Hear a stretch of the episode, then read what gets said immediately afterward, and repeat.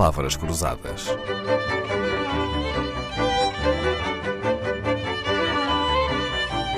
Porque quase tudo é uma questão de semântica. Esta semana temos como pano de fundo o livro Liberdade como Tradição, da autoria de João Carlos Espada. Adianta o autor que é um olhar euroatlântico sobre a cultura marítima de língua inglesa. Na capa, Winston Churchill, inseparável do seu charuto. Churchill liderou o governo inglês durante a Segunda Guerra Mundial, ganhou a guerra, perdeu o governo logo a seguir, ficou na oposição, sem qualquer prurido, Voltaria a ser primeiro-ministro seis anos mais tarde. A sua carreira política começou no início do século como membro do Parlamento em nome do Partido Conservador, no qual militou 20 anos. Foi liberal mais tarde, regressou ao Partido Conservador, que veio a chefiar, liderando dois dos seus governos. Professor João Carlos Espada, ser conservador aos 20 anos, liberal aos 30 e conservador outra vez aos 50 tem alguma explicação? Faz-lhe sentido? Ora bem, a tese de Churchill sobre isto, embora enfim, ninguém é bom juiz em causa própria, mas a tese de Churchill sobre isso, que ele várias vezes repetiu, é que não foi ele que mudou, foram os partidos respectivos que mudaram de política. Uh, e ao mudar de política, ele, mantendo-se fiel aos seus princípios, teve que mudar de partido. Uh, Churchill nunca ninguém, e... não, não, deixava ninguém sem resposta, não é? Sr. Professor, deixe-me perguntar-lhe: a política inglesa hoje divide-se entre trabalhistas e conservadores, então o que é que aconteceu aos liberais? Uh, bom, também é uma pergunta muito interessante. Enfim, os liberais uh, ainda existem. É o, o chamado Partido uh, Liberal Democrata, não é? Os Liberal Democrats. Mas deixaram de ser, de facto, um dos dois partidos principais e cederam lugar ao Partido Trabalhista, digamos assim, na oposição ao Partido Conservador.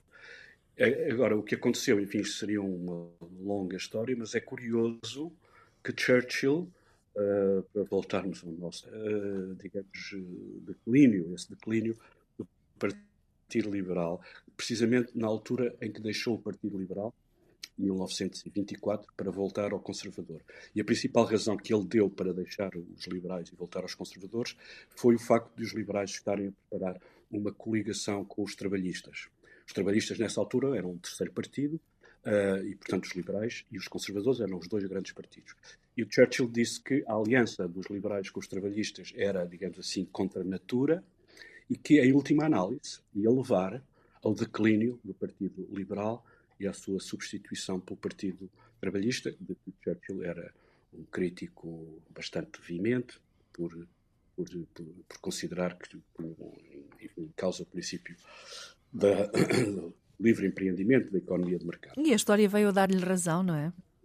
Pois, realmente o que aconteceu foi que o Partido Liberal, depois dessa, na sequência dessa aliança uh, com o Partido Trabalhista, um, passou, foi declinando e foi substituído pelos trabalhistas. Sr. Professor, explique-me, ser trabalhista ou conservador na política inglesa é como ser de esquerda e direita em Portugal? Na verdade, esquerda e direita são termos raramente utilizados, uh, sobretudo em Inglaterra. Nos Estados Unidos também são pouco utilizados, mas em Inglaterra, uh, sobretudo, não são utilizados. Em parte, eu acho que isso tem a ver com o ceticismo da cultura política inglesa em relação à cultura política continental, de onde, emergiu, de onde emergiram esses dois termos, esquerda e direita, e, como sabemos, foi a partir da Revolução Francesa de 1789. Portanto, isso será uma primeira razão de distanciamento em relação a essas duas expressões.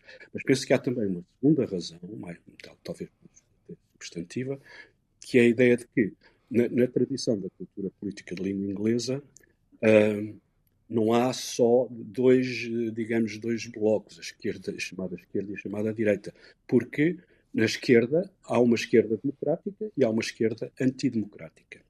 E na direita, há uma direita, sobretudo no continente, há uma, há uma direita democrática e uma direita antidemocrática. E, portanto, usar os termos no singular, uh, creio que seria contrário à tradição uh, língua inglesa.